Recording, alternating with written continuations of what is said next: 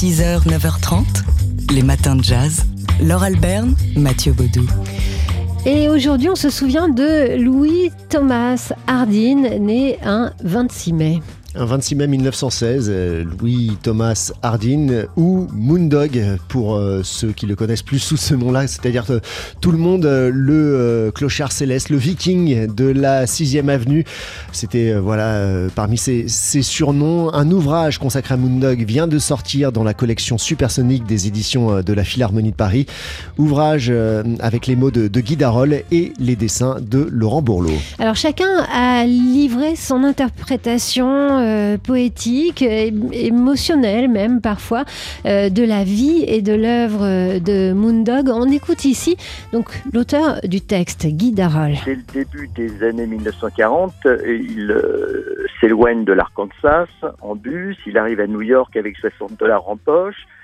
Il, vagabonde dans New York et finit par se fixer sur la 6e avenue où il joue des instruments de sa fabrication et où il vend des poèmes. Et c'est à cette occasion euh, qu'il fait la rencontre de Betty Goodman, de Charlie Parker, d'ailleurs avec lequel il, il envisage, dit-on, de graver un disque. Mais Charlie Parker euh, décède en 1955 et il va lui consacrer une, euh, une chaconne, Bird's Lament. Mais il jamme dans la rue aussi avec Charlie Mingus, il, il échange avec Allen Ginsberg, avec William Burroughs.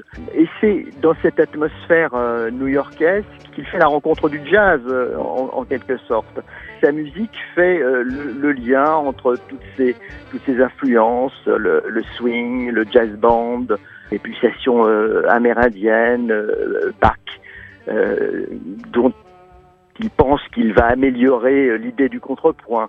Euh, voilà un petit peu cette histoire euh, tout à fait euh, singulière. Voilà une histoire singulière et follement romanesque hein, qui nous est contée par Guy Darol pour le texte et Laurent Bourlot pour les dessins originaux dans cet ouvrage intitulé Moondog qui paraît dans la collection Supersonique aux éditions de la Philharmonie de Paris. 6h, 9h30, les matins de jazz. Laure Alberne, Mathieu Baudou. C'est une série documentaire qu'on va pouvoir voir à partir d'aujourd'hui sur la plateforme Netflix. Food, soul food. Cheers. This type of food, you can feel when you eat it. Ah, that aroma. The truth is, a lot of American food has its roots in African American food, traditions, and ingenuity. And you see, it already smells like mac and cheese? This standard yummy dish has a really old history.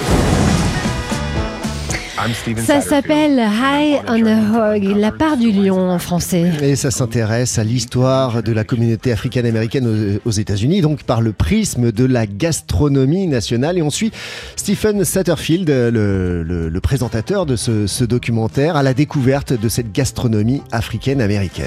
Alors, la série est inspirée d'un livre, un livre qui a eu du, du succès aux États-Unis de Jessica B. Harris, et donc veut voir la cuisine comme miroir de l'histoire avec un grand H et met euh, en avant la dimension mémorielle et intergénérationnelle de la nourriture, des, pratiques culinaires et révèle qu'une grande partie de la cuisine américaine prend racine dans l'histoire de la communauté noire aux États-Unis. Donc raconter l'histoire de cette communauté à travers la gastronomie, mais aussi montrer la gastronomie comme élément constitutif d'une culture commune aux États-Unis. C'est tout cela, Eye on a Hog, la part du lion, euh, diffusée donc à partir d'aujourd'hui sur Netflix. 6h, 9h30, les matins de jazz. Laure Alberne, Mathieu Baudou. Et aujourd'hui, on se souvient de la joueuse de tennis Althea Gibson qui, le 26 mai 1956, était la première athlète noire à remporter l'un des tournois du Grand Chelem. Roland Garros, en l'occurrence, 12 ans avant Arthur Ashe et, chez les hommes et, plus de 40 ans avant les sœurs euh, Vénus et Serena Williams.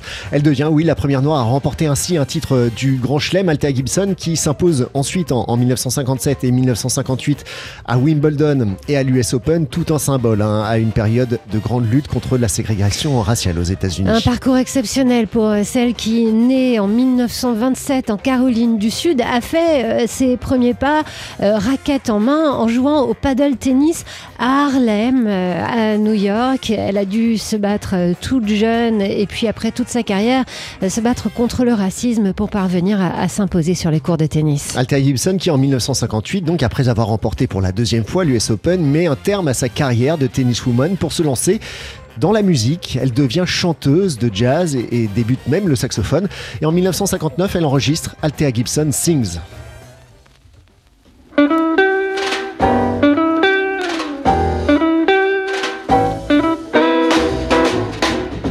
Can't give you anything but love, baby. That's the only thing I've plenty of, baby. Dream a while, scheme a while, we're sure to find happiness, and I guess all those things you've always pined for.